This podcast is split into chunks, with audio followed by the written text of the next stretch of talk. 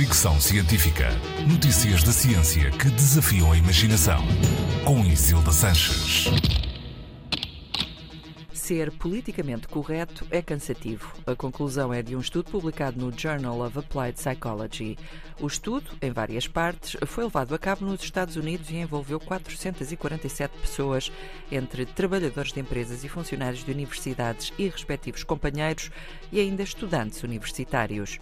Examinou as consequências de fazer autocensura para não marginalizar ou ofender os outros no local de trabalho. Esta autocensura pode passar por evitar dizer aquela piada, fazer algum comentário que possa soar ofensivo ou evitar completamente tópicos que possam gerar polémica. De acordo com os resultados, as pessoas escolhem ser politicamente corretas por simpatia ou consideração por quem com elas trabalha, mas isso produz muita fadiga mental, o que se reflete no desempenho cognitivo e na vida pessoal e familiar, o que por sua vez irá refletir-se novamente no local de trabalho.